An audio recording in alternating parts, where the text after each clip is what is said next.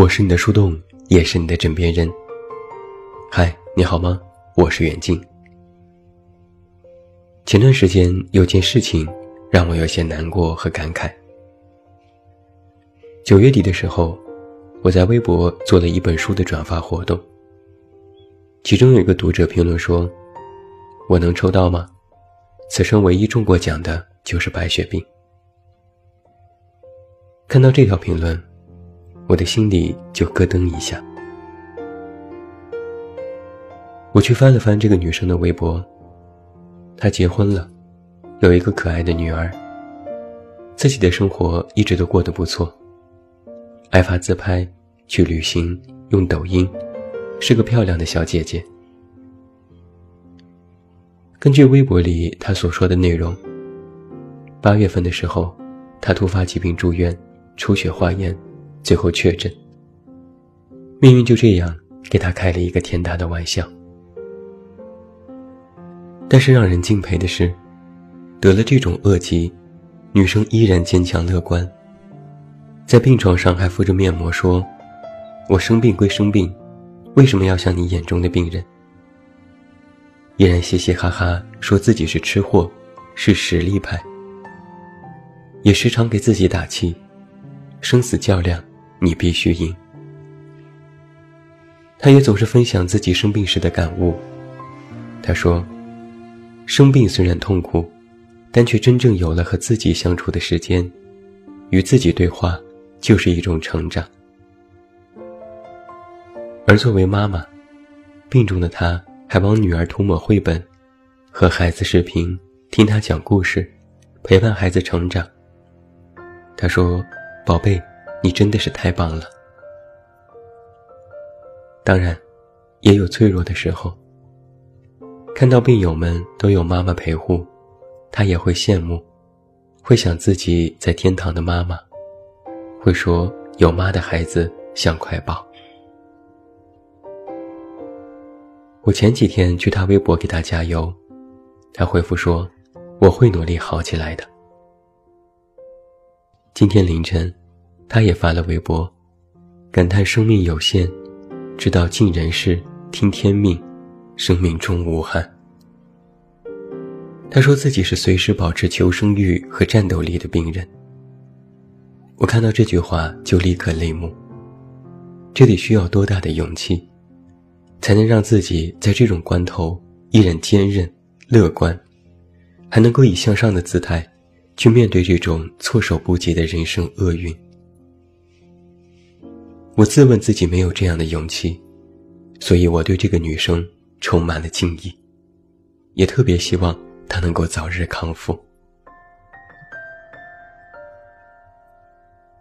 我姥姥家旧屋有一户邻居，邻居家有一个可爱的孙女，我还清晰的记得她儿时的模样。她有一双又大又明亮的眼睛，扎着马尾。红彤彤的脸上总是挂着笑容，说起话来声音脆脆的，特别可爱。那个时候，我的寒暑假都在姥姥家度过。老平房的孩子们都是七八岁的年纪，总在一起玩耍。我们有时丢沙包，他总是那个嘻嘻哈哈跑去捡沙包的人。他用力地丢给我们，兴高采烈地说：“再来一次。”童年是无忧无虑的，他家开着一个小卖店，他特别慷慨，有时会拿着一些玉米棒子分给小伙伴，说不要钱，随便吃。他也特别爱漂亮，有许多好看的花绳，有时就会模仿电视剧里的女主角给自己盘头发。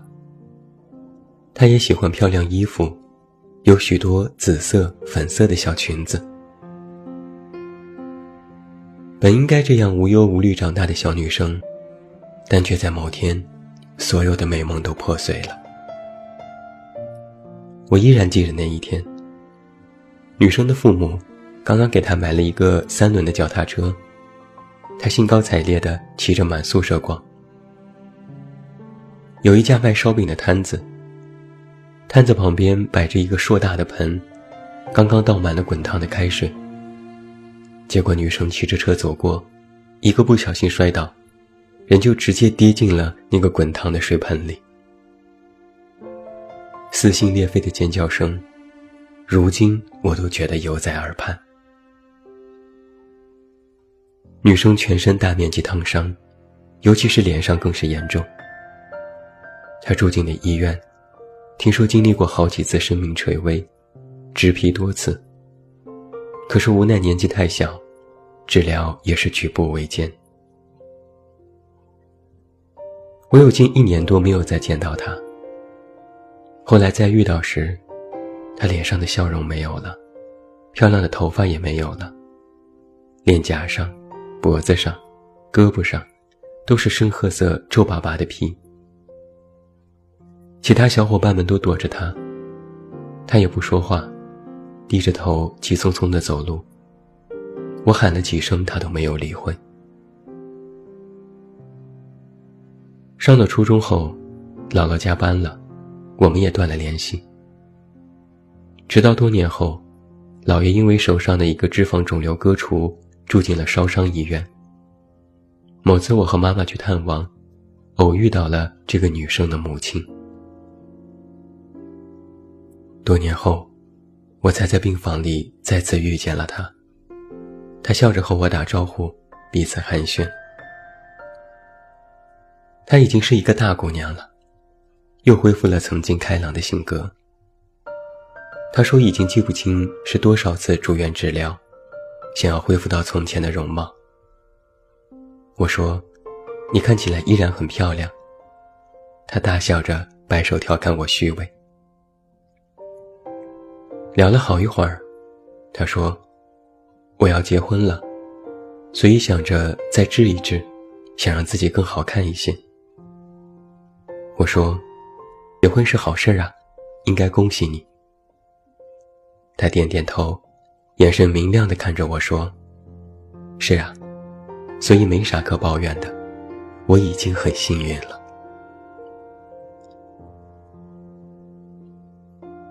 再来和你聊一个人，在我们广告圈一直有一位前辈，被大家称之为是灭绝师太。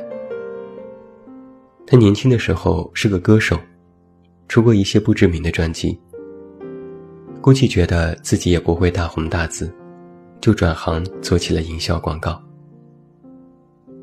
从最小的公司里的文案做到创意，之后去大公司做项目带团队。又到了五百强的跨国公司，成为创意总监。然后自行创业，有了自己的公司。他的奋斗经历，被众多同行津津乐道。我和这位前辈打过几次交道。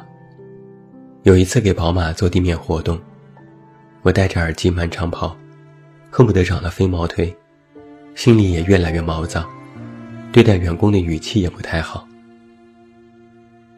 这时，他慢慢悠悠地走过来，塞了一杯咖啡给我，一句话都没有说，只深深地看了我一眼。就那一眼，让我心里突然就平静了下来。那里面，有提醒，有警告，有抚慰。后来活动结束，我发微信感谢他，他说没事，只是看你累了，提醒你歇歇。当人们都在艳羡他的成绩的时候，他突然关闭了公司，消失得无影无踪。那一年，他已经年近四十岁。职场的人，你懂的，说话也是毒。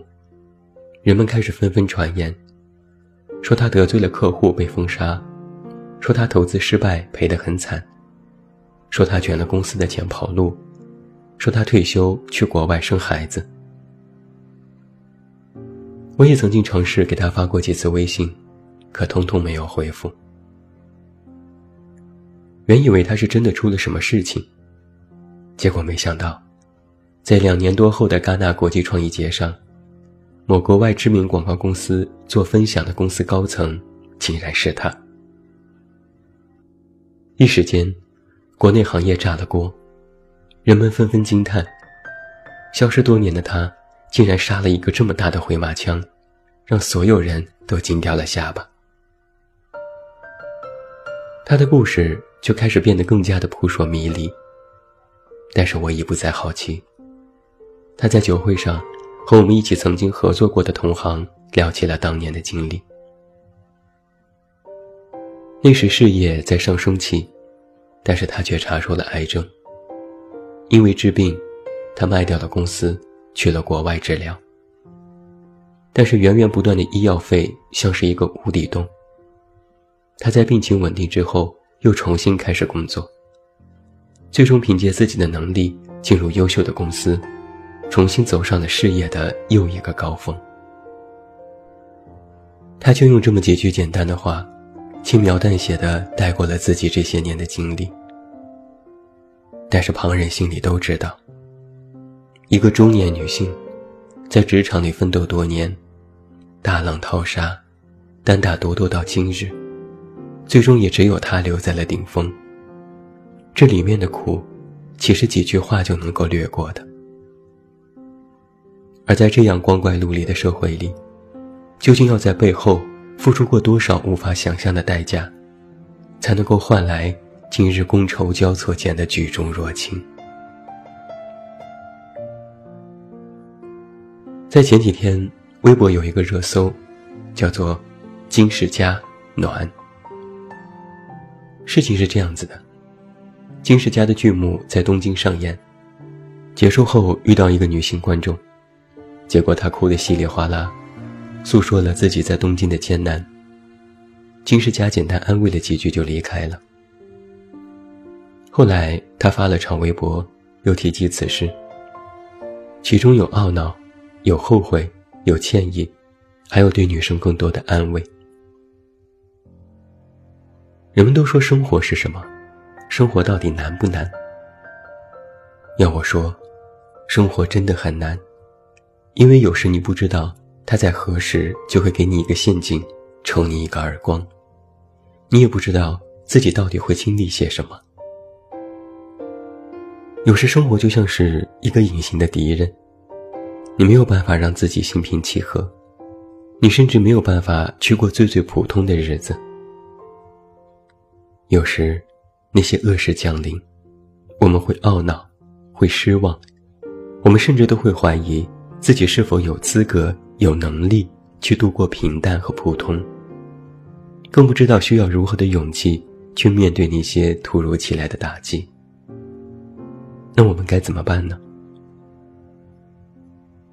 在金世佳的长微博里，他提到了这样一个词是“真诚”。他说。真诚是一道微光，要好好感受。我在想，要如何理解这种真诚？想来想去，无非是两层含义：真，面对生活和困苦的真；诚，面对自我和他人的诚。我们在给予别人鼓励时，特别喜欢说加油，特别喜欢说别怕。但是事情砸到自己头上，其实还是怕的，还是沮丧的。但无论是如何的艰难，都必须要一步步的跨过去。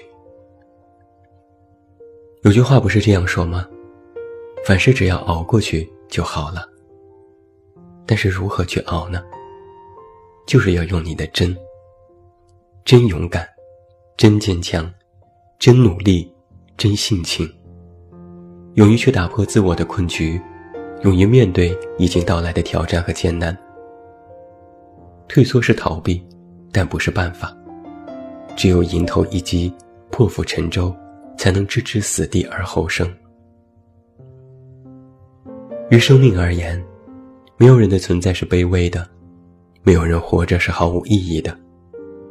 只有你对自我和他人有真心诚意，自然就能够得到同样的反馈。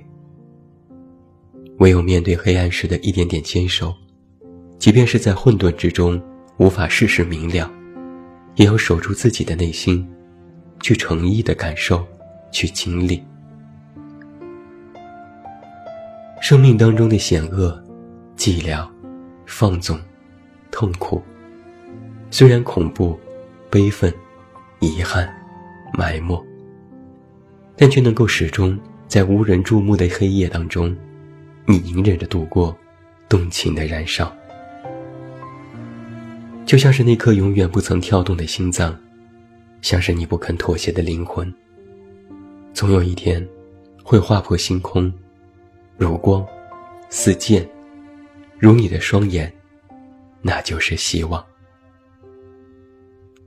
所以我说啊，命运亦敌亦友，你要永不低头。